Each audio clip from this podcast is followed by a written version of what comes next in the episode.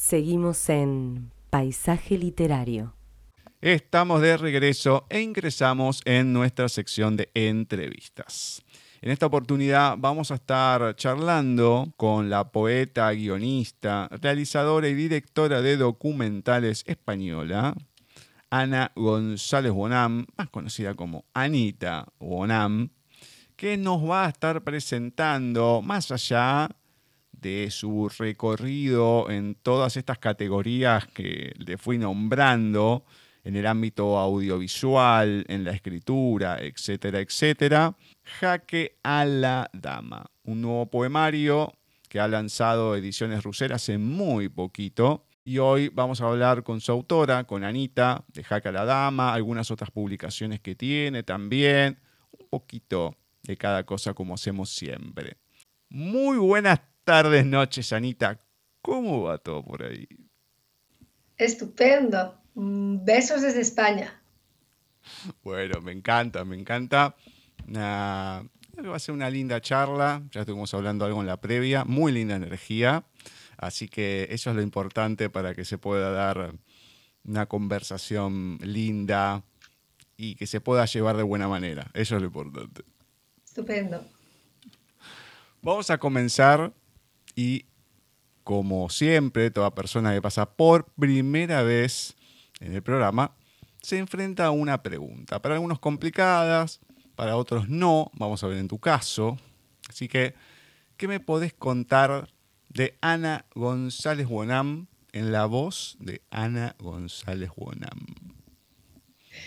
Bueno, pues te cuento que, que soy una poetisa tardía, que vengo del mundo del guion y de la narrativa y que nunca me había atrevido a escribir poesía, pero desde que lo probé es súper adictivo y no he parado.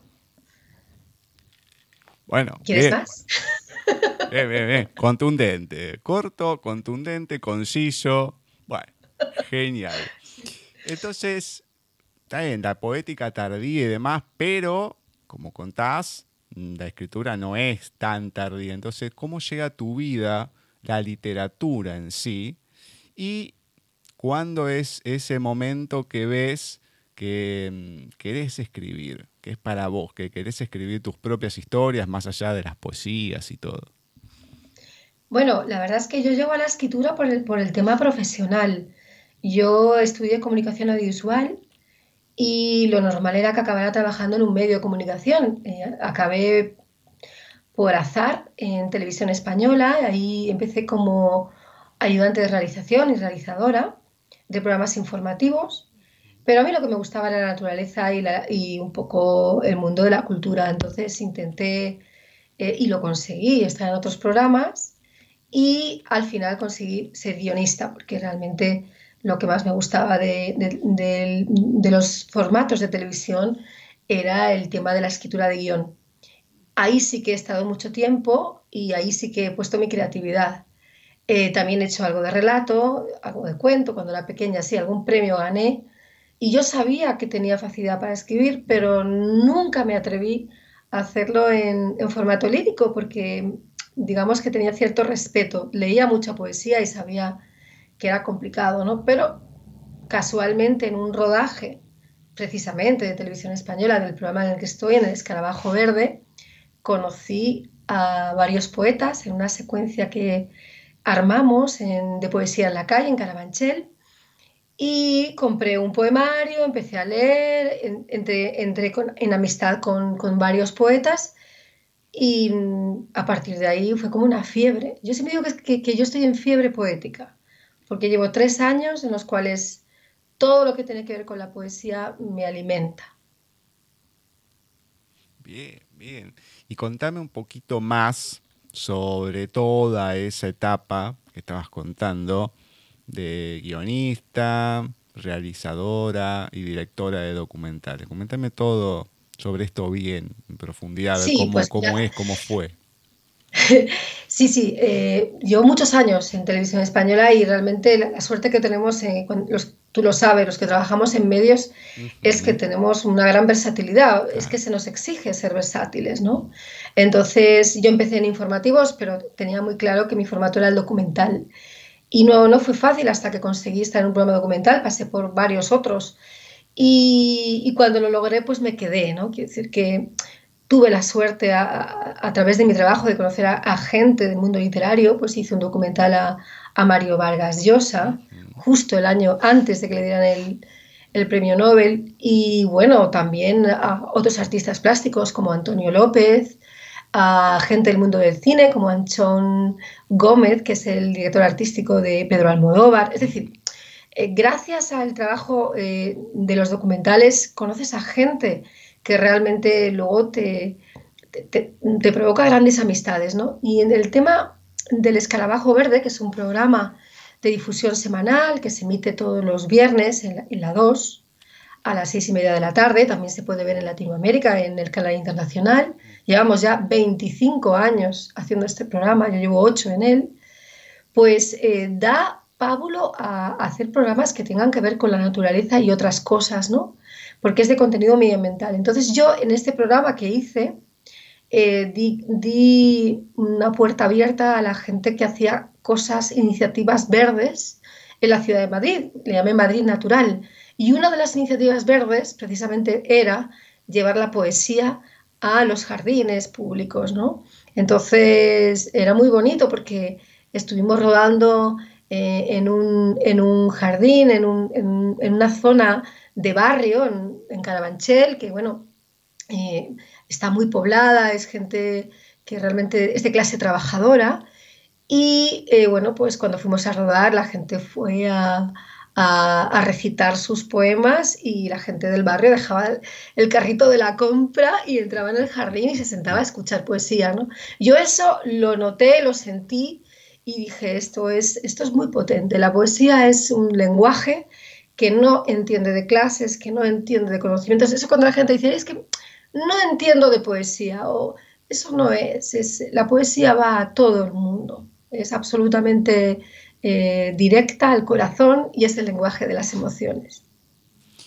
Sí, pero depende cómo se escriba, porque hay gente, a mí me ha tocado, a lo mejor no tanto entrevistar, algunos sí me ha tocado, pero sí leer que hay poetas, no sé si mm, en un afán de llegar a otro tipo de personas o de ir directamente, ¿cómo decir? Mm, no a la exquisitez, pero a un cierto sector que escriben solamente para eruditos. Y Bueno, pues no es mi caso. Claro, no, no, no, pero no, por eso lo he leído. No, pero hay, referido a lo que decías, que la poesía todo el mundo la entiende, le llega, sí. Pero cuando hay cierta clase de poetas que se ponen en otro lado, a ver, que, entiendo que no siempre se tenga que escribir sencillo, pero cuando empiezan a, a, meter esa palabra que tenés que estar agarrando el diccionario, a ver, ¿Qué en, España, en España decimos que se ponen estupendos. y que con, esa frase lo que queremos decir es que realmente, pues, eh, más que emocionar, más que buscar la belleza a través de los versos o el ritmo, la cadencia o el tono, hay gente que lo que quiere es ser muy oscuro, muy autista. Yo a, estos, eh, que los hay, por supuesto, en todos los lados, en España también, a estos poetas que, que, son tan absolutamente infranqueables, yo creo que, que que fallan, fallan en la comunicación poética, ¿no? O sea, la poesía es comunicación, es, literatura, pero también es comunicación.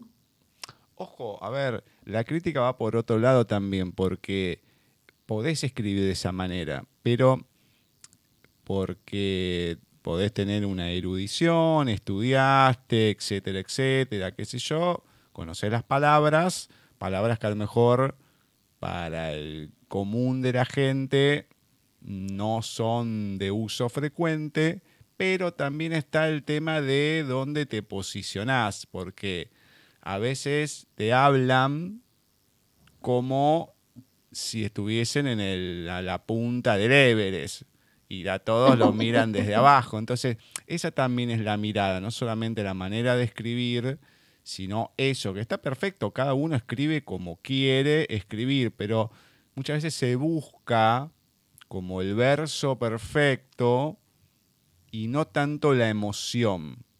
Entonces, completamente de acuerdo, completamente de acuerdo. mira, yo desde que empecé a escribir poesía, lo, que tenía claro es que, que, la poesía necesita divulgación. Y como yo soy comunicadora, dije, bueno, pues está claro que voy a intentar que de alguna manera no solamente disfrute yo con mis poemas y con mis recitados, sino que todo el mundo disfrute. Entonces, eh, yo me rodeo de gente que creo que tiene un poco el mismo, el mismo ímpetu que yo, eh, entre lo creativo y lo divulgador. Es decir, hacemos recitales en España de una manera bastante habitual, imagino que igual que en Argentina. Y lo que queremos es un poco que se, que se, nos escuche y que se nos lea y a la vez intercambiar todo tipo de, de, trabajos, ¿no? Entonces, cuando alguien se pone estupendo, como te decía antes, o cuando alguien mira desde arriba, como dices tú, yo creo que, que no, no, está, no está en, en, este, en este ímpetu. Y, y, bueno, yo creo que la poesía, por lo menos en España, está viviendo una época de renacimiento, ¿no? Hay muchísima poesía en Internet, también sin filtros, hay que decirlo, ¿no? Exacto. Y hay, hay necesidad. Lo que pasa es que todavía estamos un poco eh, inmaduros a la hora de, adquirir eh, libros de poesía. Todavía cuesta que la gente compre un, poemario. Es que es el punto que vos marcás. Como hay tanto en Internet, en las redes sociales y todo, yo creo que la gente piensa, ¿por qué voy a comprar poesía, un poemario, si está todo acá? O sea, sí, vas a encontrar cosas que no están no está todo acá. No, no, está bien, por eso no todo está en las redes, pero siempre hay algo, entonces digo, con esto me conformo. ¿Para qué comprarme un libro de poesía? Me compro otra cosa. Yo creo que va un poco por ahí. Hay tanta oferta que se diluye esa cosa perdona Gustavo, discúlpame, que, luego también es que, mm, los recitales de poesía son una celebración y las presentaciones también. Y normalmente cuando hacemos presentaciones lo hacemos con música. Yo, por ejemplo, acabo de presentarlo el último poemario, Jaque a la Dama, el viernes pasado, y me lleva una cantautora y ella puso música a mis poemas. Es decir, hay como una sinergia entre, todas las artes, entre la música, la poesía, incluso las artes plásticas que a veces también acompañan a estas presentaciones, que hace que sea como, como una celebración. Ahí sí que la gente compra el poemario. ¿Por qué? Porque entiende el esfuerzo de un, de un poeta o una poetisa por escribir esos poemas y compartirlos. Y ya que nombraste la presentación el viernes, contame dónde fue, cómo fue, la repercusión, todo. Fue preciosa, Gustavo, porque eh, fue en un, sitio polivalente, que es un restaurante a veces, otras veces un espacio mm, de, cultura que se llama Nanay, en el centro de Madrid, la calle del Barco, y mi editorial, Editorial Rousser, eh, tiene como un concierto con ellos para presentar eh, por primera vez el, el, poemario mm, en este caso me tocó a mí, ¿no? Jaque a la dama. Entonces, eh, lo podemos hacer de mil maneras, podemos hacerlo de manera muy formal, pero repito, yo creo que lo bonito fue que, hubiera una cantautora, que muchos poetas vinieran al evento y leyeran mis poemas, eso a mí me encantó, y que la gente entendiera un poco, gracias a la presentación, pues eso, de Francisco Rullán y de Alberto Morate, que fue el que me presentó, que también es autor de Russer, eh, eh, ¿cuál era el sentido del poemario? Porque el Jaque a la Dama es un poemario complejo. Sí, lo vamos a estar hablando en un ratito, sí, sí, sí, sí, precisamente. Pero antes de, esa complejidad y todo, contame también, hablando de poesías y versos, este movimiento que empezaste a hacer con el verso del día por WhatsApp. Ay, qué bueno. ¿Cómo surgió? ¿Cómo fue y cómo es? Pues mira, también fue un, poco de azar.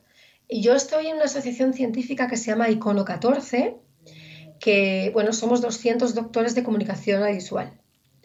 Entonces, bueno, eh, em, tenemos un chat comunitario, somos 200 personas. Entonces, a mí, me, mm, como me gusta tanto la poesía y estaba escribiendo mucho, yo propuse eh, todos los días, a primera hora del día, yo ser la primera, en mandar un poema o un fragmento, entonces llamaba verso del día, de un poeta consagrado o de un poeta contemporáneo. No necesariamente tenía que ser conocido, ¿no? Y de vez en cuando, muy de vez en cuando, ponía alguno mío, pero muy de vez en cuando, más que nada porque yo lo que quería que la gente disfrutara de ese hábito. Bueno, lo que empezó siendo un chat de gente de la universidad pasó a, a otro chat de gente de la televisión, a otro chat de gente de la poesía, a, otra, otro chat de la Selección de Escritores de Madrid, a otro chat de mis amigos personales. O sea, tengo en este momento como 300 lectores diarios de un poema que mando cada día. Entonces, bueno, por ejemplo, mm, te pongo por ejemplo, ¿no? Hoy he mandado a Rosalía de Castro. ¿Por qué? Pues porque es una de mis autoras favoritas, ¿no? Quiero decir que... Pero bueno, también he, mandado poesía de todo tipo y condición y de todo, y de todo, de todo lugar, ¿no? Me gusta mucho también eh, la poesía de Neruda, por supuesto, la de Borges, que es muy desconocida, por supuesto, en España. Eh, he mandado poesía eh, peruana, pues de César Vallejo, bueno, por supuesto, mis queridas poetisas argentinas, Alfonsina Storni, Alejandra Pizarnik. Es decir, la gente eh, cada día, desde hace dos años y dos meses, eh, está eh, recibiendo poemas cada día, a primera hora del día. Y hablando de argentinos. Sí. Porque me contaste que hay una relación con Argentina, con tu familia. ¿Cómo es? Ay, sí, bueno, es que, es que yo tengo ganas, muchas ganas de ir a la Argentina porque no la conozco, pero tengo familia allá. Mi mamá es, era, porque ya no vive, la pobre murió hace siete años, pero era inglesa, pero su padre era anglo-argentino. Entonces nació en Buenos Aires. Y bueno, solamente estuvo poco tiempo, su, su más tierna infancia, estuvo como cinco o seis años, luego ya se fue a Inglaterra y se crió allí. Pero eh, tenemos primos de Argentina que vienen de vez en cuando a vernos, el primo Roberto, el primo Cecil, que vienen. Y entonces, bueno, pues me hace especial ilusión que, que una emisora argentina me entreviste, ¿no? Tengo amigas en Argentina, tengo una amiga que se llama Claudia, le doy un saludo desde aquí, que es periodista científica y ambiental universitaria, es una mujer maravillosa a la que conocí en Italia en, un congreso de periodismo ambiental y que desde aquí le mando un saludo enorme. Qué lindo, que esas, esas vueltas de la vida. También que no, no es raro que entre España y Argentina pueda haber familiares y todo, pero ya con Inglaterra, que haya nacido acá, se haya ido a Inglaterra, todo demás, bueno, ya es como que un poco más. No es imposible, pero esas vueltas de la vida, que termina como siendo un círculo, bueno, como mucho de lo que escribía Borges, ¿no? Lo, circular, todo empieza y termina en el mismo lugar, y es prácticamente así. ¿No? Yo creo que para cerrar este círculo lo que tendría que es que ir a la Argentina a presentar mi poemario. yo, yo creo que intuyo que en algún momento eso pueda tener lugar. ¿Por qué no? Ir a ver la casa de mi mamá, por supuesto, ir al barrio. Obviamente, así va a ser, vas a ver, así va a ser, así va a ser. Ojalá. Coméntame ahora también, porque no solamente te quedas con la escritura, con todo el tema de la televisión, todo el tema audiovisual, sino también das, impartís talleres, escritura creativa, guion audiovisual, escritura poética. Contame sobre esto. ¿Cómo surgió la idea de hacer estos talleres? ¿Cómo son? ¿Dónde se dan? ¿Dónde la gente se puede comunicar también, los, que están activos? Pues muy, muy interesante la pregunta que me haces, porque es verdad, yo empecé eh, como formadora de guion, o sea, talleres de escritura de guion para televisión. Eh, precisamente en el Instituto Oficial de Radio Televisión que tenemos en Madrid, ¿no? que pertenece a Televisión Española. Yo estuve ahí como cuatro o cinco años eh, de tutora virtual, cuando lo virtual casi no existía. y, bueno, genial porque mis, mis alumnos eran mis propios compañeros de empresa, ¿no? Imagínate, pues una, directora de vestuario que escribía cuento corto y que de repente quería convertirlo en un guion, ¿no? O un fotógrafo, o un iluminador, o alguien de producción. Era maravilloso. Entonces, bueno, me gustó. Luego también estuve eh, antes del instituto, mucho antes del instituto, prácticamente cuando empezaba mi carrera en televisión, estuve pues, en una escuela de cine que se llamaba Septima Arts.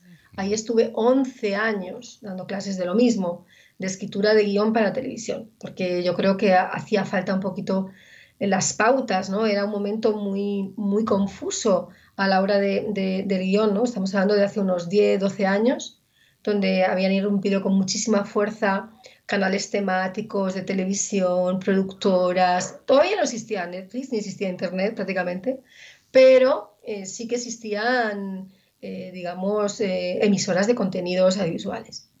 eso por un lado. Luego, bueno, yo, yo formo parte de varios talleres de poesía como, como alumna. Eso también es importante. Yo pienso que, que los escritores debemos también formarnos y tener la humildad de, saber que, necesitamos la maestría de otros, ¿no? Entonces yo estoy en este momento en el taller de Enrique Gracia Trinidad, que es un, poeta inmenso que tenemos en España, que ha ganado muchísimos premios literarios de poesía y tal. Y que bueno, estoy con mis compañeros, eh, que son, somos unos 10, 12 personas. Uno de ellos es Mateo Barbato, que da la casualidad, que no es una casualidad, es el traductor de mi poemario, porque mi poemario Jaque a la Dama es bilingüe, es español-italiano. Entonces yo le pedí, por favor, Mateo, ¿me traduces al italiano? Y él estuvo todo el verano traduciendo mi poemario al italiano. Y luego hay una propuesta muy reciente, que fue este verano, que se llama Mentidero Madrid, que es una carpa que hay en, Madrid Río, en, la parte del centro de Madrid, por donde está el río Manzanares y, ahí di, junto con Alberto Morate, eh, dos talleres poéticos muy breves, porque no había tiempo para más. Y es la primera vez que yo me lancé a eh, ser, digamos, eh, estar del otro lado, o sea, no recibir clases, sino darlas, ¿no? De poesía, que bueno, tiene mucho que ver con la escritura creativa. Muy bien. Y antes de entrar a tus libros. Has estado metida tanto en el tema audiovisual, etcétera, etcétera. Hace prácticamente un año que empecé con especiales a actores de doblaje. Mm, Hasta ahora, la única persona que pude enganchar española, la única fue Nuria Mediavilla, su papá Pepe Mediavilla, que ha estado en 10 millones de proyectos, bueno, ya falleció el padre y demás. ¿Te ha tocado también poder entrevistar o estar con actores de doblajes españoles? Hombre, eh, yo tengo una de mis mejores amigas que es actriz de doblaje, que es compañera de la universidad, con la que eh, juntas hicimos teatro universitario, porque tampoco te he contado pero también he, tenido mis pequeñas incursiones en el teatro, ¿no? Pero de eso soy más tímida porque, porque digamos, casi solamente he estrenado una obra, o sea, no, no, no creo que pueda sentirme ni, dramaturga ni, ni, directora de escena porque solamente he estrenado una obra. Pero sí me interesa mucho el teatro, hice teatro universitario y bueno, creo que el teatro y la poesía están también imantadas, ¿no? Y mi amiga, que se llama Mar Jorcano, pues sí me, me ha me ha presentado muchos de sus compañeros de profesión y, la verdad que es un, es un, gremio que está un poco revuelto, he de decirte, ¿no? Porque, porque bueno, pues eh, realmente las condiciones de trabajo han cambiado, eh, han tenido que, bueno, asociarse para determinadas situaciones que eran un poco complicadas, pero bueno, eh, sabes que en España se dobla muchísimo, entonces, bueno, pues es un trabajo que, que tiene mucha progresión. En España es como mm, esa leyenda de los estadounidenses, América para los americanos. Bueno, sería una cosa así, porque todo, prácticamente todo, se dobla al español. No, no ah, sé hoy en día, creo que algo había empezado, pero desde hace décadas y décadas que solamente lo que se pasa en cine, televisión y demás española es doblado al español. Totalmente, es, como, digamos, una costumbre un poco maligna, ¿no? Porque por un lado da trabajo a los actores de doblaje, eso sí, claro que sí, pero por otro lado, pues hace que el conocimiento de otras lenguas, pues sea poco más o menos que complicadísimo, ¿no? O sea, yo que soy bilingüe porque mi madre era inglesa, el, nivel de inglés en, España es bastante bajo y tiene mucho que ver con eso, ¿no? Que toda la cultura se ha consumido exclusivamente en español. Cuando, por ejemplo, ahora se están viendo series de Netflix y tal, y bueno, ahora sí que se está abriendo un poquito, sobre todo los jóvenes, y lo están viendo en inglés con subtítulos en español. Bueno, pues eso es un avance, por lo menos se escucha en otro idioma. Claro, totalmente. Otro, otra interpretación. Em, nosotros hacemos con una chica madrileña, Rosy Legido, cine desde la mm. distancia, y si bien la que lo dirige es ella, pues digo, no, a mí no me metas en esto, hacelo vos, que sos la que sabés yo toco de oído.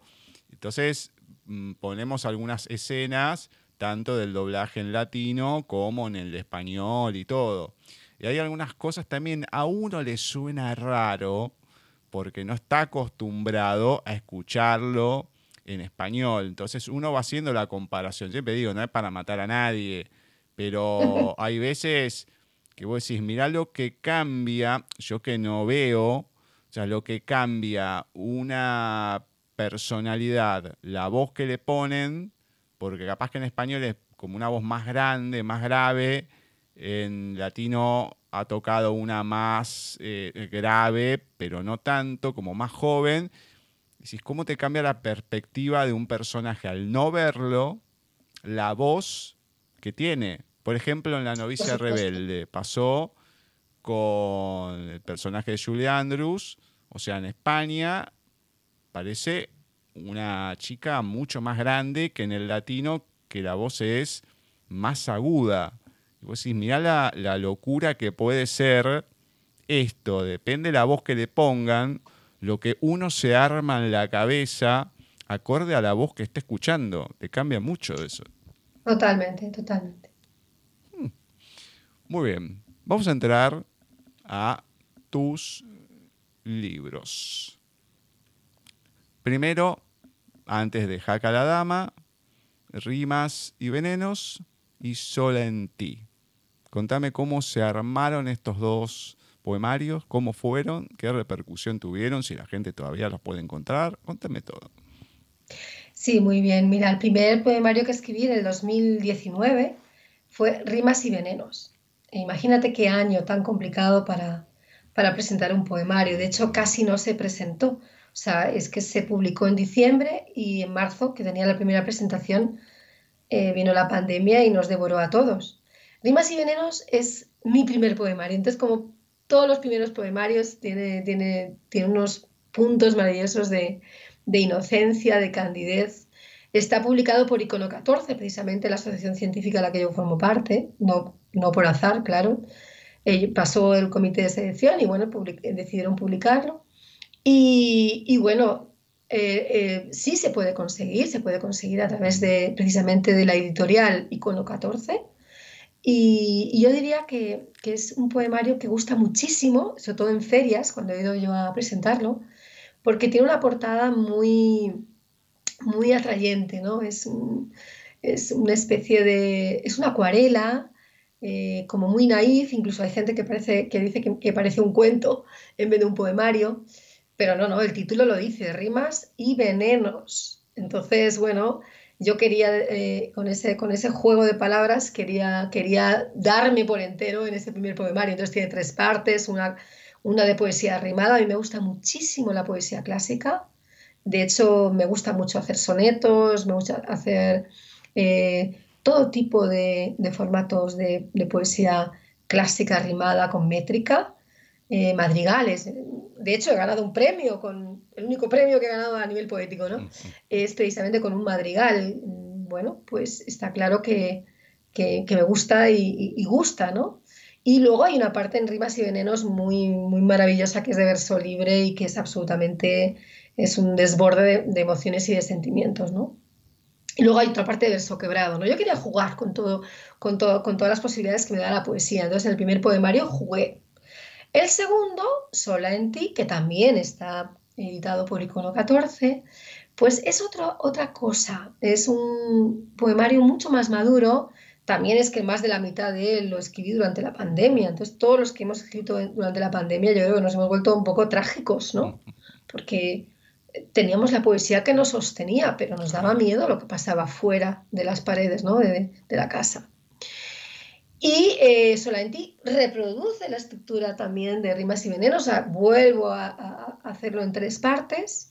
Y tengo en este caso el inmenso privilegio que la portada es una fotografía de una Premio Nacional de Fotografía de Isabel Muñoz y que bueno, pues que es, espectacular, es, eh, es una fotodenuncia de una mujer que está en el fondo del mar rodeada de plástico, ¿no? Del plástico que, que nos inunda el océano. ¿Y por qué elegí yo esa foto? Pues porque Sola en ti también habla de las soledades y habla no solamente de las soledades, mm, digamos, más obvias, ¿no? De la soledad sentimental, sino la soledad personal, la introspección. Es un, es un poemario con mucha introspección y con poemas muy, algunos muy desgarradores y otros de homenaje, ¿no?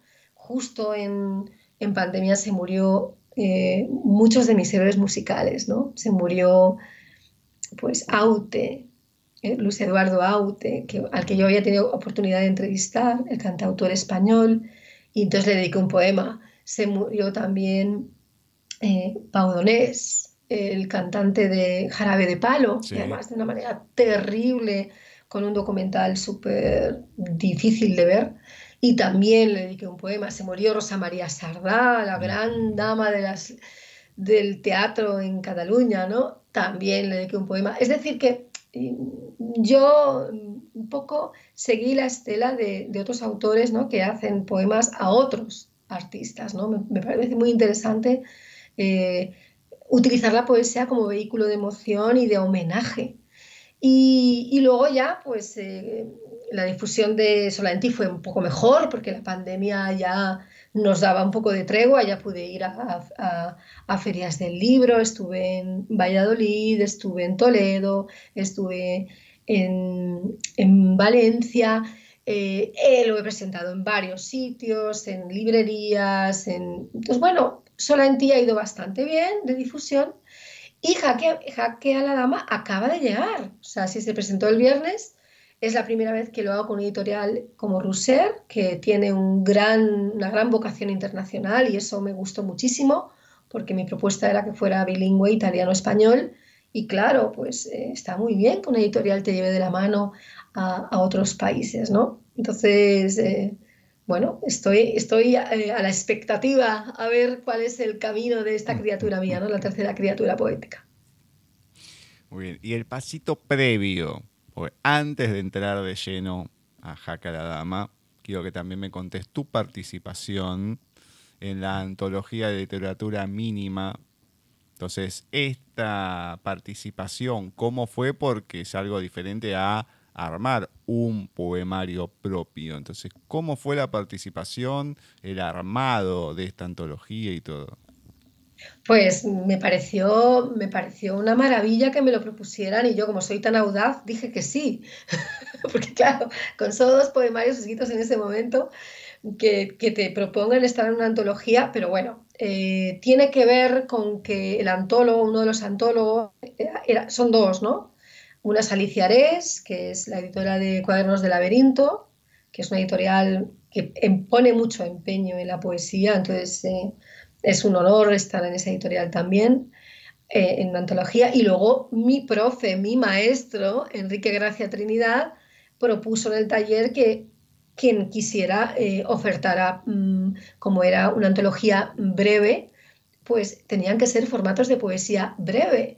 Entonces yo, yo escribo haikus también, escribo eh, poesía breve, entonces bueno, mandé, me lo cogieron y, entonces estupendo porque eh, es una antología de 100 autores, o sea, es una barbaridad, somos muchísimos. Y es como un poco el Facebook, ¿no? Porque la idea que tuvieron estos antólogos fue muy divertida y era que la última parte del libro eh, todos pusiéramos las fotos de cada uno de, nosotros, ¿no? y, también una breve biografía, nada, tres o cuatro líneas, ¿no? De modo que tú te gusta un poema, te gusta un poeta y tienes posibilidad de ponerle cara y contactar con él. Entonces, yo le llamo la, eh, antología Facebook, porque pues somos muchos, somos 100. Y fui a la Feria del Libro de Madrid, esta vez por, por, primera vez, y feliz de firmar ejemplares de esa antología, ¿no? Porque nunca había estado como autora en la, Feria del Libro de Madrid. Y es impresionante, después de tantos meses de espera, ¿no? después de tanto mm. tiempo que no podíamos hacer nada con nuestras obras, que nos dieran la posibilidad de volver a la feria del libro y tener contacto con nuestros lectores fue un regalazo. La verdad es que fue muy emocionante. Y hoy en día, porque de lo que se va escuchando es como que está recrudeciendo de a poco el tema del virus en Europa y demás. ¿Cómo está yendo? No solamente, no, solamente lo pregunto en general, sino también en particular con todos los eventos y con todas las cosas que ya uno ve que estaban tomando una cierta normalidad. ¿Siguen igual? ¿Se está frenando un poco? ¿Cómo está yendo todo? A ver, mm, está claro que las cosas han mejorado porque la incidencia está bajísima, pero no ha desaparecido el problema. Mm, cada uno eh, toma una decisión personal sobre cómo actuar en una situación de pandemia reglada, programada y controlada, ¿no? Que es como estábamos antes. Ahora no, ahora nos están eh, dejando tomar aire en el mejor de los sentidos y ya los eventos ya no tienen cupos ni tienen aforos eh, como antes. Eh, y por supuesto, pues se, están dejando hacer, que, que, es que antes no se podía hacer absolutamente nada. Y si se podía hacer era 10 personas o 12. Y por supuesto, todo el rato con, el, con, con, la mascarilla, o sea, con el tapabocas encima. O sea, no, no había otro modo. Eh, está la cosa mucho mejor, pero bueno, la presentación del viernes, por ejemplo, dos compañeros míos no pudieron venir porque tenían COVID. O sea, que es que está, sigue estando el COVID. Pero no está siendo tan mortal por el tema de las vacunas y todos a grandes rasgos, digamos. Hay todavía, sí, sí, sí, pero no es, lo que se veía antes. La gente no, no va al hospital, se queda en casa. Claro porque, es, porque está minimizado, eso es verdad. Muy bien. Bueno, ahora sí, vamos a entrar de lleno a Jaque a la Dama. ¿Cómo es el armado, cómo se va conformando Jaque a la Dama y qué la gente se va a encontrar en este poemario? Bueno, pues este poemario eh, tiene eh, como una primera parte muy clara, en la que fue la inspiración del título del poemario. Y es eh, una serie de poemas, son 13 en total, en que la mujer es el hilo conductor. Yo siempre digo que este poemario, Gustavo, es femenino y feminista a la vez, si es que se puede. ¿no? decir que no me gusta que la gente piense que, que me voy a aprovechar de la situación mediática del tema del Me Too, de la mujer, en fin, del feminismo. No, pero sí que es cierto que el primer poema lo escribí, el de la mujer desnuda, lo escribí el Día de la Mujer. Eso sí que fue así. O sea, quise, quise hacer un homenaje eh, a las mujeres con la mujer desnuda y de repente al día siguiente me vi escribiendo La mujer de niebla, al día siguiente La mujer eh, narcisa, al día siguiente La mujer de ceniza, al día siguiente... Así estuve 13 días escribiendo todo tipo de mujeres posibles dentro de la mujer. Eh, y luego el resto de los poemas tienen que ver con, bueno, con este año, este año tan complicado de apertura y eh, de experiencia. ¿no? Hay mucho desgarro en este poemario, pero también hay mucho conocimiento y hay muchísimo, me dicen, ¿eh? me dicen los, los, lectores que han, podido, que han podido leerlo hasta ahora, que acaba de salir, está súper sacado del horno que eh, les, eh, les llega, que les llega y que tiene tal intensidad que, bueno, pues que, lo leen y lo releen. Entonces, eso para mí es un piropo. Hay tres temarios, Cuando el amor es silencio, que es esta primera parte que decías, la mujer de ceniza, la mujer de tal, la mujer de tal, en tu piel y en tu deseo. Sí, sí, sí, sí. Y está, bueno. como contabas, en español y en italiano. Español, después italiano, español e italiano. Entonces, contame estas tres categorías y contame, si bien algo dijiste ya, pero ¿por qué hacerlo en italiano? ¿Por qué hacerlo en italiano? Te voy a contestar por el final. Pues porque el italiano es un idioma que tiene tal musicalidad y tal dulzura que yo quería ver el efecto de, unos poemas tan desgarradores con un, un, idioma dulce, ¿no? Y la verdad es que como yo intuía, eh, parece otro poemario en italiano. Eh, el traductor, Mateo Barbato, ha hecho un trabajo exquisito porque, claro, eh, ha encajado no solamente el contenido del poemario, sino el, tempo, la musicalidad y a veces, en cuanto ha podido, la rima. Pues toda la última parte, que son madrigales, es que ha sido complicadísimo pues mantener la rima. Pero yo tenía ganas, yo tenía ganas, a mí me gusta muchísimo, yo compro muchos poemarios bilingües, casi siempre es de español e porque es el idioma de mi madre, pero, pero si puedo también de portugués, que también lo entiendo y lo leo, de catalán, que también lo entiendo y lo leo y lo hablo, eh, francés menos, porque ya me entero menos, y de italiano, italiano he, leído bastante en, en poemarios bilingües, entonces tuve la oportunidad de tener a Mateo Barbato, a mi compañero de taller, eh, eh, con disponibilidad este verano de hacer la traducción y se lo encargué. Y la verdad es que estoy súper satisfecha con el resultado. Yo creo que es un plus el, el, hacer un poemario en dos lenguas, ¿no? Sobre todo tan próximas el español y el italiano, pero luego tan distintas a la hora de, de escribir. Y luego sobre el tema de las tres partes, ¿no? De los tres títulos. Cuando el amor es silencio, bueno, cuando el amor es silencio eh, en sí es, un verso poema, ¿no? Está claro que, que yo quería hablar del amor que no se, eh, se, explicita, ¿no? que no se ve, que no, mm, que no está tan claro como, como, como todo otro tipo de amor, ¿no? Entonces ahí es por lo que yo hablé de las mujeres de todo tipo para de alguna manera reivindicarnos a nosotras mismas y frente también, no frente, sino junto a los hombres, ¿no? Yo siempre dije en la presentación que eh, eh, este poemario, cuando lo lean los hombres, también van a entender más a las mujeres, eso seguro. Luego la segunda parte, en tu piel, pues es la parte más amplia, ¿no? Es verso libre, igual que, que la primera, pero eh, digamos que, mm, indaga más en el desgarro amoroso, hay más intensidad en los sentimientos, hay una metapoética, ¿por qué? Porque yo leo muchísima poesía y entonces, pues de repente mm, leo un poemario de Joan Margarit, que es un poeta, uno de los, mis maestros, eh, y entonces me inspira y hago un poema. Y entonces eh, todas las frases, por ejemplo, es un, poema que, está incluido aquí en este, en este poemario, todas las frases, tiene que ver también con un poema que él hizo también con otras frases de otros poetas, ¿no? Entonces esa metapoética es muy linda a la hora de, jugar con la intensidad y con la, digamos, eh, ese juego de silencio y de palabra que hay en todo poema. Y luego la última parte, que ya lo has dicho tú, en tu deseo, eh, es la parte de los madrigales. ¿Por qué? Porque los madrigales, que es un formato de, poesía clásica muy férrea, con una rima muy férrea, con una métrica muy férrea, eh, en el fondo es un juego, es un juego erótico, es un juego de seducción, es un juego que, cortesano que, que se establecía en la poesía medieval y entonces, en tu deseo, habla de eso. Cada uno de los, de los madrigales tiene como una especie de juego escondido, erótico, dentro de, cada uno.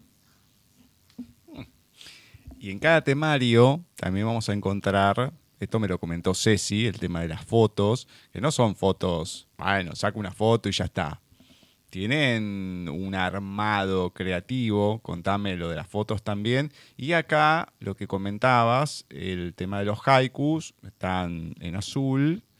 Y, por ejemplo, el primero, Leo, piel escondida en la risueña espera de tus caricias. Entonces, vamos a encontrar también esto, foto, haikus y después, bueno, haiku en realidad, porque no se dice en, plural, ahí me mataría Ceci me, si me estaría escuchando, pero lo ha repetido tantas veces y yo le vengo a mandarla a ese al, final. Y después la poesía de cada uno y demás. Entonces, coméntame esto de las fotos, quién ha sido el realizador o la realizadora, los haikus y, bueno, el tema de las fotos, ¿por qué de esta manera? Pues mira, he sido una privilegiada, Gustavo. Y bueno, gracias, Ceci, porque realmente si te han llegado las ilustraciones y la portada es porque realmente mm, es que la autora tiene 20 años. Laura Romero es la hija de una amiga mía poetisa, precisamente eh, la que me ha escrito el prólogo. Es decir, que, María José Sánchez Romate es una, autora no solamente de poesía, sino también de cuento, y ahora está escribiendo su primera novela, y me hizo el inmenso honor de escribir un prólogo absolutamente maravilloso. Maravilloso porque yo pienso que entendió muy bien eh, la intención poética, mi voz poética. Eh, yo, a todo el mundo que, que compre el libro o que lo lea, por favor, que empiece por el prólogo, porque es que eh, con el prólogo se dan muchísimas claves que yo creo que luego a la hora de leer los poemas son muy ricos, ¿no? está muy bien. Y su hija, que es estudiante de Bellas Artes de segundo curso, o sea, 20 años, yo le vi unos cuadros en casa, unas acuarelas maravillosas, y dije, mira, quiero que seas tú, la autora de la portada y de las ilustraciones. Y le dije cuatro cositas y bueno, ha hecho esta maravilla. O sea, la portada es una mujer mm, picasiana desgarrada por cuatro manos, que es muy, muy, muy llamativa, yo, yo, lo reconozco, pero es que yo quería que fuera llamativa, puesto que el título, como bien sabrás, Gustavo, Jaque a la Dama, es un título que ya ha sido usado en una película, en una obra de teatro en Argentina, en fin, es un título que, que, que la gente puede pensar que, que es bastante banal, pero yo quería jugar con eso, con un título, entre comillas, banal y con una portada muy provocativa. Y, lo conseguimos. Eh, las ilustraciones de dentro lo mismo, al ser, mm, digamos, estructurado en tres, con sus eh, haiku, haiku, haiku, haiku. Haiku, claro, haiku. pues yo le pedía una, una, una, ilustración a cada una de las partes, ¿no? Y ella mm, lo que me ha regalado, porque no se puede decir de otra manera, es eh, pues unas imágenes muy potentes que tienen mucho que ver con el poemario. A mí me gusta poner un haiku antes de cada parte porque creo que eh, eh, es como un aperitivo, ¿no? en mi caso, los haikus pueden tener múltiples intenciones poéticas, pero en este poemario a mí me gusta, y lo he hecho en los otros dos también, me gusta separar con, con, ilustraciones, con imágenes potentes y con un haiku.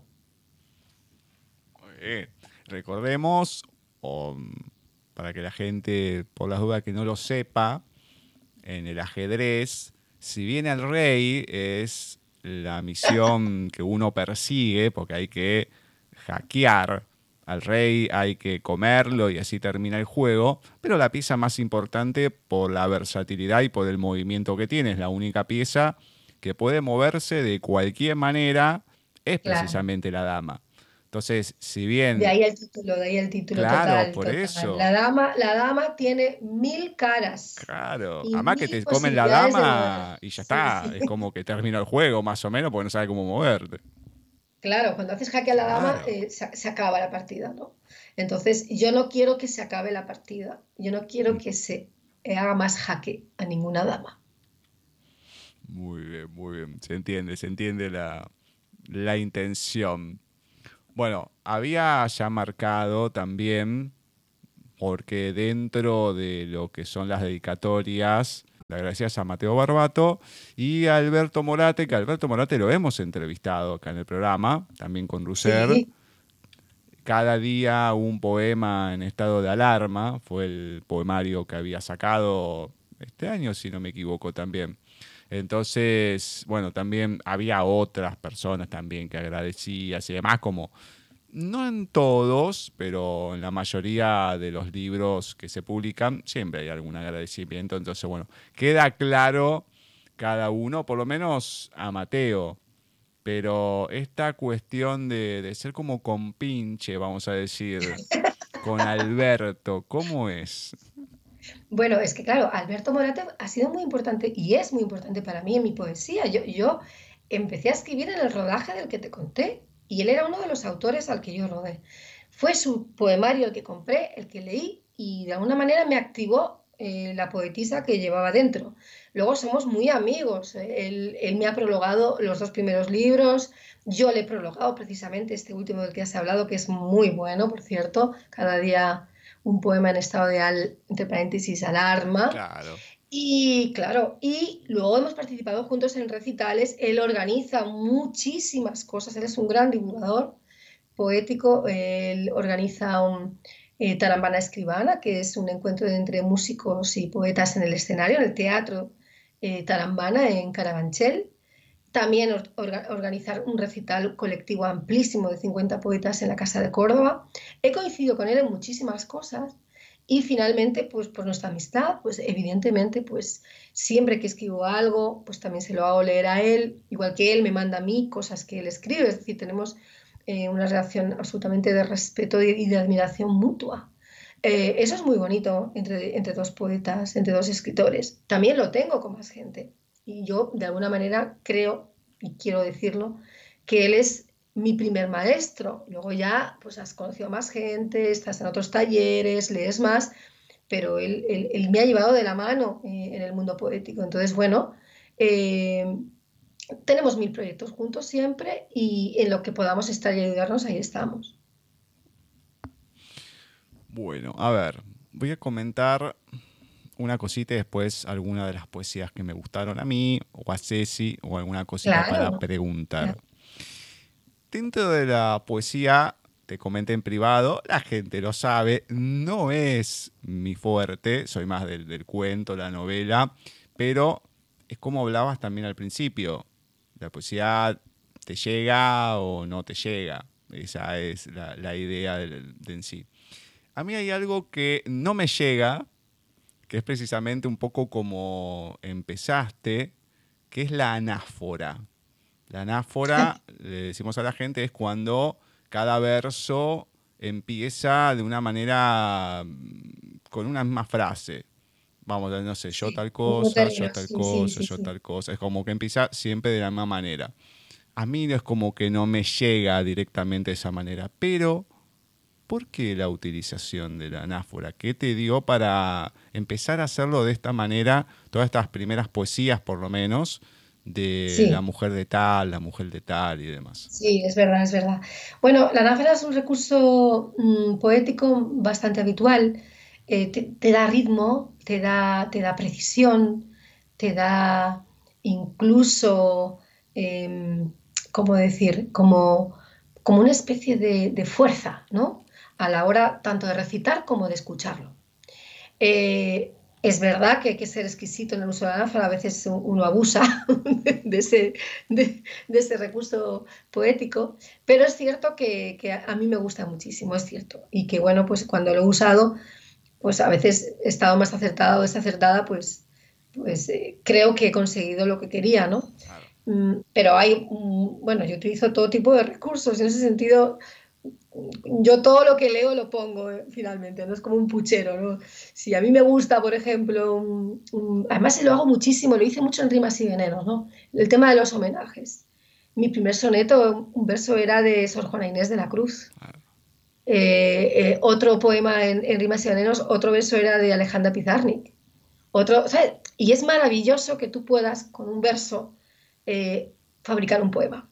¿no? Y a mí eso me gusta muchísimo. Me gustaría que hiciera lo mismo con, mis poemas, que alguien me cogiera un verso y hiciera un poema de mi, de mi, de mi verso, ¿no? Pero bueno. Eh, bueno, hay que lanzar el desafío, hay que lanzar el desafío para que la gente Venga, venga, venga, a ver quién se atreve. Claro, obviamente, es así, siempre surge algo. Ya voy a tocar alguno que, algún uno o dos versos que me gustaron.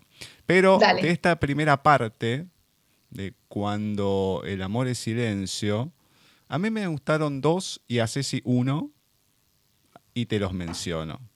Mujer de cristal, mujer de niebla, y a Ceci, como no puede ser de otra manera, dada su sensibilidad y demás, mujer madre. No podía ser de otra manera.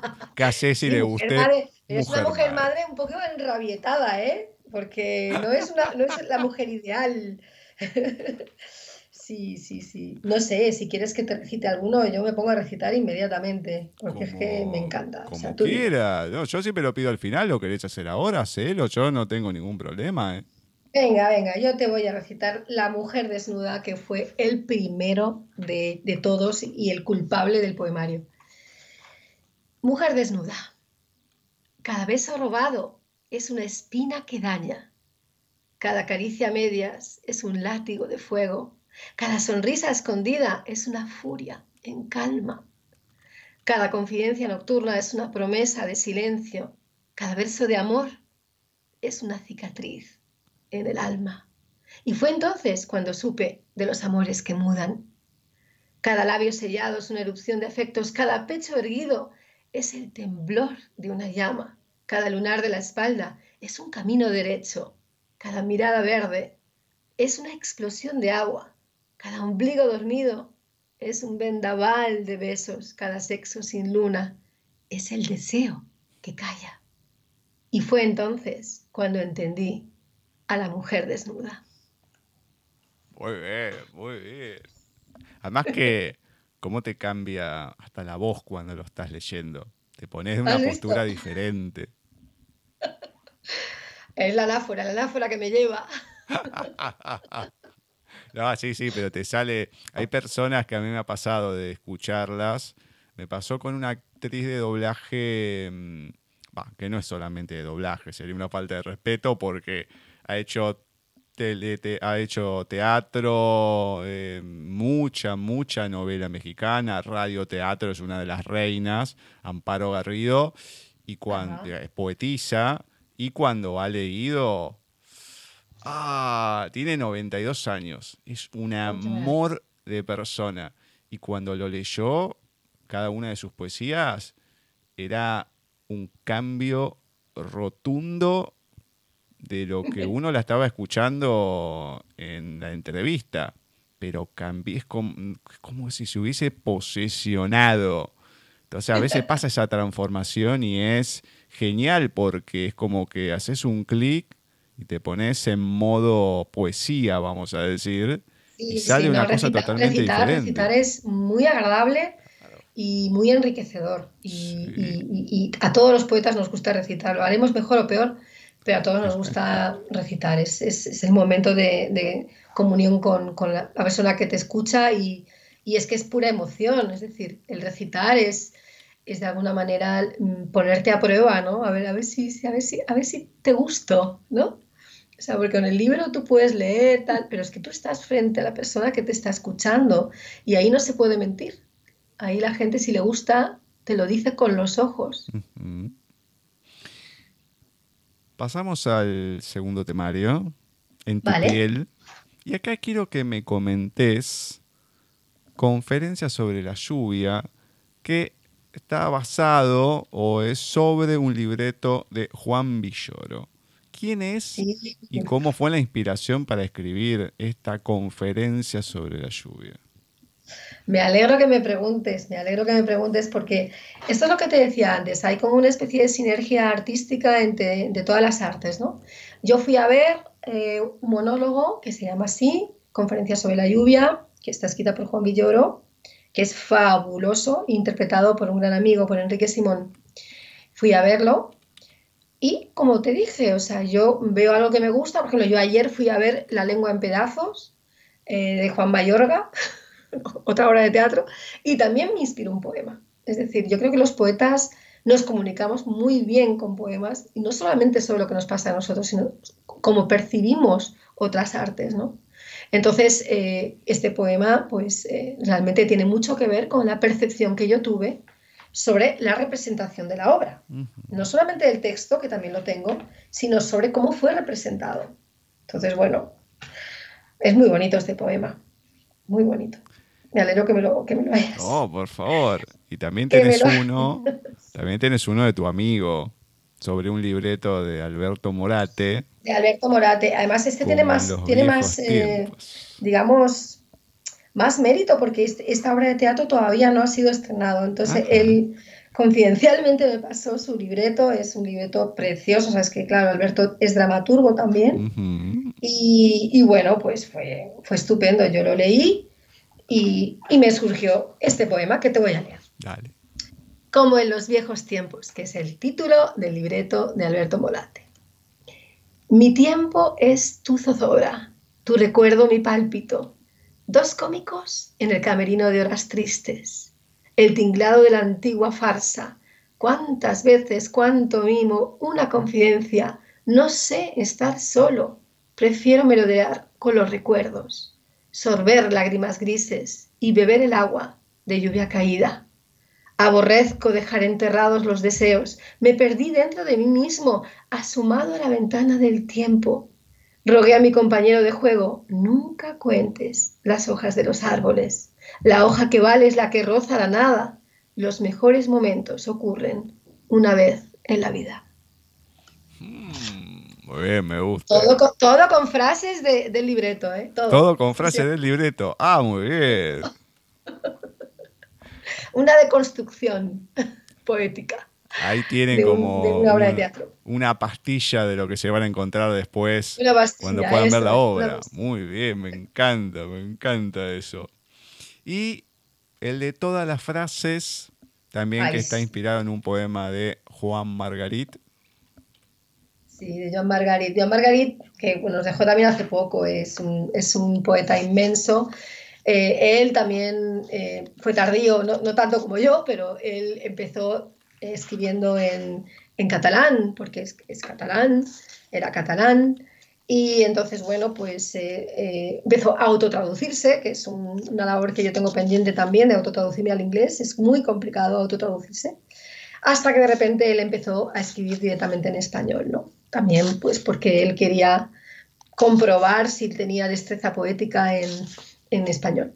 Y, bueno, tiene una obra maravillosa, o sea, es el poeta de lo sencillo, el poeta de, la cotidianidad, el poeta del asombro, el poeta de las palabras. Es, yo, yo, recomiendo vivamente que se lea a Joan Margarit porque no es un autor que fuera de nuestras fronteras sea tan conocido.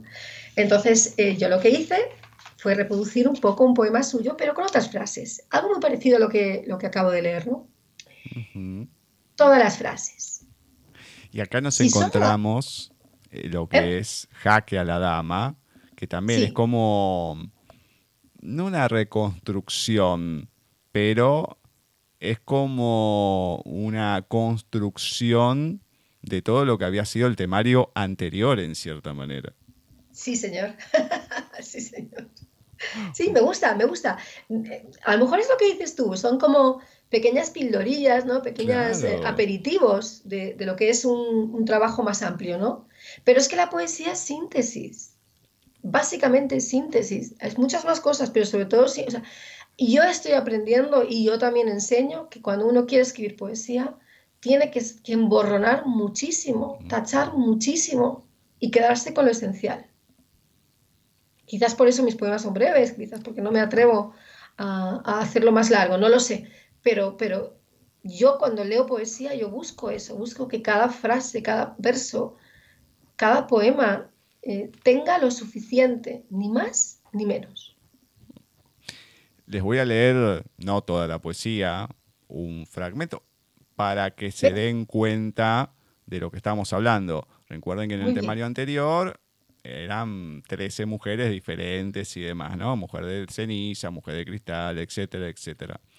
Todas las mujeres que llevo dentro se difuminan en tu rostro. Ayer era una mujer de viento, en vuelo rasante. Hoy soy una mujer de incienso. Y así sigue y sigue, ¿no? O sea, acá vamos encontrando. Sigue, sigue, no lo dejes a media. No, ¿ok? Que lo lea todo. Bueno, lo leo todo. Bueno, vamos a leerlo bien entonces. Claro. Jaque a la dama, entonces. Todas las mujeres que llevo dentro se difuminan en tu rostro. Ayer era una mujer de viento, en un vuelo rasante. Hoy soy una mujer de incienso, con aroma a madera. Mañana seré una mujer de eros, entregada a tu cuerpo. La vida es un juego infinito, de miradas de ajedrez. Deslizo mis peones sin suerte en un jaque a la dama. Tú eres mi rey enrocado en la fiebre del deseo. Ole, qué bonito, Gustavo. Es muy lindo, es muy lindo. No están todas las mujeres, pero se va ahí como conjugando algunas. Y bueno, y este poder crear algo desde cada una o algunas de esas mujeres que fueron dando. Pero muy bien. Ahora, lo de, lo de Rey Enrocado. ¿Por qué lo de Rey Enrocado? Porque Rey Enrocado en realidad es cuando. O sea, todavía no se movieron la, no se movió ni la torre ni el rey, Y se puede hacer el enroque ahí. Pero ¿por qué el rey enrocado? Bueno, vamos a jugar un poquito, ¿no? Pues yo me imaginaba la jugada y yo digo, pero ¿por qué enrocado? Queda bien, no te voy a decir que no, ¿eh? No, es una Queda bien. Yo no soy, yo no soy especialista de ajedrez. Se me nota mucho, ¿no? Que no, que no soy. ¿Te, gustó cómo quedaba? Enrocado, un rey enrocado, es un, un, hombre quizás, quizás, todo siempre en, el, en, el, en, el, em, en la posibilidad, ¿no? Quizás es un hombre que no se decide, un hombre que da un, un paso adelante y luego otro paso atrás, ese tipo de cosas. Eso es el rey enrocado. Muy bien, me encanta. Claro, uno tiene por lo general en el tablero, en la parte de abajo, cuando uno está jugando, sea blancas o negras, viene lo hace mil años que no lo juego, de que no veo, así que el 2003, imagínate, y desde antes. Pero está la torre, el caballo, el alfil, después viene el rey, dama, a lo mejor me estoy equivocando y viene al revés, dama y después rey, y después, bueno, sucesivamente el alfil, caballo y torre. Entonces, claro, cuando el caballo no está, el alfil no está, entonces se puede hacer esa jugada. Si no se ha movido la torre y no se movió hasta ahora el rey, el rey como mueve solamente de a un lugar, puede mover para cualquier lado, pero de a un lugar... Te, das cuenta, fíjate que esto lo estoy descubriendo contigo, eh, totalmente inconsciente de lo que yo escribí. El rey, pero a ver, cuando se, queda... cuando se enfoca es cuando se mueve. Claro, pero queda, queda bien, o sea, queda lindo, no te voy a decir que no, queda, pero pues uno se... a ver, eh, del ajedrez uno se pone la jugada y digo, pero, ¿por qué? Eh, además que es la única jugada que puede mover de a dos lugares. Sí, sí, más de uno, de más de uno. Claro. Y además, normalmente eh, cuando el rey se enroca es porque te hace jaque. Normalmente sí. Bueno, yo lo tenía de otra manera, pero está bien, pues lo voy a buscar igual. Lo voy a buscar como curiosidad. No, porque a lo mejor uno lo tiene de esa manera y también es de otra porque yo no soy un erudito en el ajedrez tampoco, ¿eh? tampoco, Olvídate, yo soy muy, muy básico para jugar. De hecho, he ganado pocas veces porque no le tengo, no le tengo paciencia al ajedrez. Nunca uh. se lo tuve, así que imagínense, me parece un juego que hay que esperar demasiado. Prefiero otro tipo de cosas. bueno, no importa. En, más allá que me gustó el de Amo tu silencio, lo que te marcaba antes de los versos, el de tantas veces, me gustó los dos primeros versos. He corrido hacia ti bañada en lluvia y eran lágrimas de mi naufragio. Sí. Esos dos me encantaron. Muchas gracias, muchísimas gracias. ¿Tú sabes lo que dice bueno, es que esto no sé si es verdad o me lo ha contado mi profe de, poesía para que yo me lo crea. Pero lo que se dice, lo que se dice es que los dos primeros versos te vienen de inspiración mm, que no es tuya, inconsciente. Y luego lo demás lo tienes que trabajar. Bueno, puede ser. En este poema se cumple, en este poema se cumple. Los primeros versos son potentes, son muy potentes, sí. Claro, eh, eh, creo que de todo lo que he leído son eh, sacando las poesías completas y demás, que me quedo con el, total. Esos dos versos, creo que de todo el poemario, son los que más me gustaron. Qué bien. Porque tiene, te, pega de otra manera cuando lo escuchás, tiene esa metáfora sin ser una metáfora complicada, y te grafica todo un sentimiento de cómo está la persona en muy pocas palabras. y eso es lo, bueno, poder graficarlo, pero en pocas palabras y que se entienda. Eso es lindo, eso es lindo. Muchas gracias. Muchas, me estás emocionando, Gustavo. me estás emocionando, qué bonito. Muchas gracias. Y la que le gustó a Ceci de este temario Eterno femenino. Ay, cómo no. sí, sí, sí. Pues fíjate, en Eterno femenino, los dos versos más fuertes son los dos últimos. Exacto. ¿Es? Aquí es al revés. Aquí lo que hago es cerrar de un modo bastante, pues, contundente. Claro. ¿Lo tienes a mano? Lo eh, tengo a mano, exacto. Infinito, eh, los últimos dos. Infinito, el eterno femenino, fugaz, el fugaz, el tiempo del alma. Ese. Infinito el tiempo femenino, fugaz el tiempo del alma, sí. Claro. Es que mm, es prácticamente así, con lo que es el alma. Eh, creo que es una de las cosas que el ser humano tanto, como que no se le presta tanta atención. A mí me ha pasado en esta semana que me han golpeado bastante el alma, te lo puedo asegurar.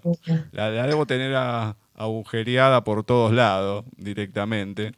Hay una, no sé si en España se llegó a dar, hay una, mm, no es telenovela, pero bueno, una ficción argentina que se llamó Chiquititas, que es todo un grupo de, niños que están en un orfanato, que, era terrible porque a partir de ese momento hay muchos chicos que querían vivir en orfanatos. Porque claro, tenían, eh, estaban todos los juegos, las canciones y todo, sí, pero, no, pero mirá que no es así el orfanato. ¿eh? O sea, chicos que tenían los padres, todos querían ir a vivir en un orfanato por lo que veían en la tele. Bueno, y había una canción que de las más conocidas que decía, tengo el corazón con agujeritos. Y yo creo que tengo el alma, sí, pero los agujeros son grandes, ¿eh? te digo que son... No son agujeritos, son agujerotes. Totalmente, sí, sí, no, no, no lo puedo ni remendar ya. Así que, son esas cosas que después las, las, lees y Dios mío, justo me toca esto ahora con cómo estoy. Bueno, y finalmente el tercer temario, el que marco que me gustó, porque los madrigales son menos de los que hay en comparación con los otros, es Madrigal del Chubasco. ¡Ay, qué bien! ¡Qué Me bien! encantó. Tiene mucha poesía también, más allá de, cómo está armado, del madrigal y todo. Pero es muy lindo desde la construcción que tiene este madrigal. Venga, recítamelo, por favor. Ya se copó, ¿eh? Atrévete. Atrévete. Madrigal del Chubasco. Partida en dos la nube, violácea y rota ya en su tristeza, derrama pálidas gotas, belleza, frío elixir que sube a mi tórrido estío, frescor del aire que mi piel aprecia, sudor que el viento arrecia y me hidrata los labios, fragmentan mis lunas del desvarío con latidos vacíos, lluvia de amanecida que ya en mi pecho flota mil madrugadas insomnes de rota. Ole, qué bien. Muy lindo y con toda la tristeza que tenía, por eso me pegó de la manera que me pegó. Ah, totalmente. No, vale, hay que leer un poco más, un poco más, uno más con más cosquillas. Sí, no, uno más, con más cosquillas, que es el último, el premiado. El que me premiaron en, he de decirlo, me premiaron en el, certamen número 30, eh, Fray Luis de León, en Madrigal de las Altas Torres, en Ávila. Es un pueblecito que se llama Madrigal de las Altas Torres y que lleva 30 años haciendo concursos de madrigales. Entonces, yo no gané el primer premio, gané la mención especial del jurado. Pero bueno, me publicaron el, madrigal, me invitaron a recitarlo sobre la tumba de Fray Luis de León, en fin, fue muy emocionante, fue muy bonito. Oh. Así que te lo voy a recitar y te lo voy a dedicar. Muchas gracias. A ver. De pandereta. ¿Sabes lo que es la pandereta, no? ¿Realidad de pandereta? Eh, pandereta, yo lo tengo como un instrumento musical que se va golpeando. Claro, Exacto, pero en, metáfora, una pandereta, una, realidad de pandereta es una realidad mm, de mentiras, Ah, claro, sí, sí, sí, sí. ¿Vale? Ahí va. Besos de papel quiero, en tu boca amordazada de tela. Amor, te excito frotando en franela, tu apremio codo a codo, removiendo el puchero en pantuflas y bata, a todo trapo, abrazos de guiñapo mordiscos y guiños de cualquier modo, en mi casa acomodo. en la nueva realidad. Tormento de amor fiero, caricias suspendidas y yo muero. es que en pandemia, donde todos estábamos encerraditos. Lo de las pantuflas y eso me quita un poco de erotismo. Pero... Ya lo sé, ya lo sé, ya lo sé. Pero, eh, pero es que hay que jugar un poco.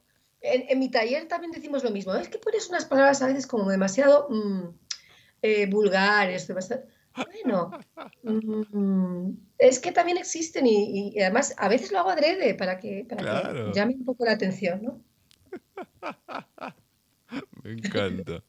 Bueno, Anita, comentame dónde la gente puede encontrar no solamente Jaque a la Dama, tus otros poemarios, dónde la gente también te puede encontrar a vos, dónde te puede escribir, todo lo que haya, contámelo. Vale, pues eh, eh, empezando por el final, Jaque a la Dama tiene una buena, muy buena distribución con la editorial Russer y tiene eh, el libro ya en librerías en Argentina, en Colombia, en Perú, en, bastantes países de Latinoamérica. Y además tiene, tienen un link de reserva bajo demanda que por supuesto es, es, inmediato y bueno, ya lo he probado con cantidad de gente que me ha comprado y bueno, llega, llega en tiempo y forma. Eh, los otros dos primeros poemarios es eh, la editorial se llama Icono 14 Editorial, Icono 14, y también se puede, se puede comprar eh, por vía virtual, se puede comprar. no ha llegado a las librerías en papel allí, porque bueno, eran los tiempos de la pandemia. Mm, no sé, si algún día voy a Argentina, pues igual eso ocurre. Y, nada, si me queréis contactar a mí porque tengáis eh, algo que preguntarme o decirme, yo encantada. Os dejo mi correo electrónico. Eh, es un poco complicado, es Anita Won, que es W-O-N-H, todo junto, Anita Won, acabado en H, arroba gmail.com, gmail.com. Y yo contestaré a todo el mundo que me escriba. Muy bien, ¿y esto de un beso cada día y demás y todo, o sea, de WhatsApp? ¿La gente se puede anotar libremente o tiene que ser por un contacto de un contacto o algo por el estilo? No, no, no. Si realmente la gente quiere que estar en la, en la lista de difusión, de distribución del resto del día, que me mande un correíto, me deje su teléfono y lo incluyo en la lista de difusión. Muy bien, muy bien. Me encanta. Así ya tienen todo ahí. Y también, para, le repetimos, para la gente que no está en España y todo, en televisión española y todo, ¿dónde es que estás? Estoy en la 2, en Televisión Española en la 2, en un programa que se llama El Escarabajo Verde. Los viernes a las 6 mm, de la tarde en la 2. Muy bien. Todos los viernes. No todos los viernes estoy yo porque somos cuatro equipos de producción, pero más o menos cada mes y medio o así estoy. Y si, si me quieren ver en televisión a la carta, pues eh, entran por ejemplo, le, recomiendo el último que, se emitió, que se llama Emboscados, que era un documental sobre fotógrafos de naturaleza, Emboscados, que es un claro homenaje a, Joan Margarit. Muy bien, muy bien, me encanta, me encanta. Bueno, Anita, la verdad que... Un placer, un placer, muchísimas gracias. Un beso enorme para, para toda la Argentina, para todos mis amigos de allá y de Colombia, si me escucha mi amiga Angelita, o de Perú, si me escucha mi amiga Juliana, ¿vale? Un besito enorme y gracias por esta oportunidad. No, por nada, gracias a vos por, por la onda, como decimos siempre acá, por la simpatía, por las lecturas, por las ganas de hacer cosas, sobre todo porque muy linda energía en todo lo que haces y eso es lo, importante. Así que a seguir adelante con todo. Muchas, muchas, muchas gracias. Y bueno, y te esperamos o en Argentina o próximas publicaciones, lo que sea. ¿Te incluyo en el beso del día? Si querés, yo no tengo ningún tipo de problema. ¿eh? Incluido estás, Encantado. Incluido estás. Fenomenal. Perfecto. Muchas gracias. Bueno, cuídate mucho, Anita. Un besote. Venga, tú también. Gracias.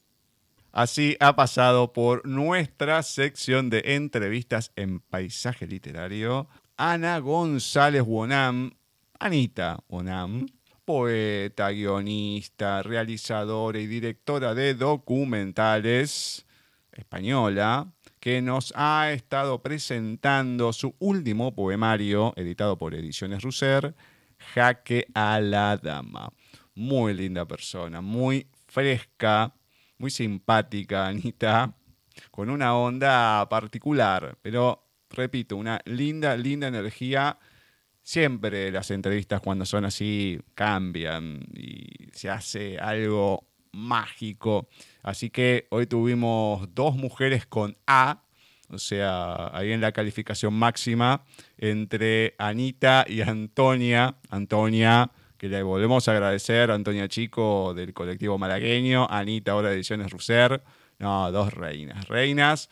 Le mandamos un beso a Ceci, que no pudo estar en esta entrevista, pero estuvo ahí con las lecturas, en la entrevista con los malagueños, así que bueno, bien, bien, ahí Ceci, le mandamos un besote gigante, la recuperaremos sin duda para el próximo miércoles, bueno, todos los que pasaron por el programa, a José, muchas gracias por la poesía que nos compartió hoy, aunque dijo que las lecturas seguramente no les gustó, sí la poesía, no, me mato, me, me mata José, la verdad, me mata. Le agradecemos a todos por la paciencia, por las ganas y ya saben, nosotros nos volvemos a encontrar el miércoles que viene. Otro cine desde la distancia, una nueva película que vamos a estar analizando con Rosy Legido, con el doblaje en latino, el doblaje en español de cada una de las escenas que pasamos, etcétera, etcétera. Una nueva entrevista, más lecturas. Bueno, tenemos mucho, mucho, mucho más. Así que ya saben, Miércoles que viene nos encontramos en otro programa de Paisaje Literario.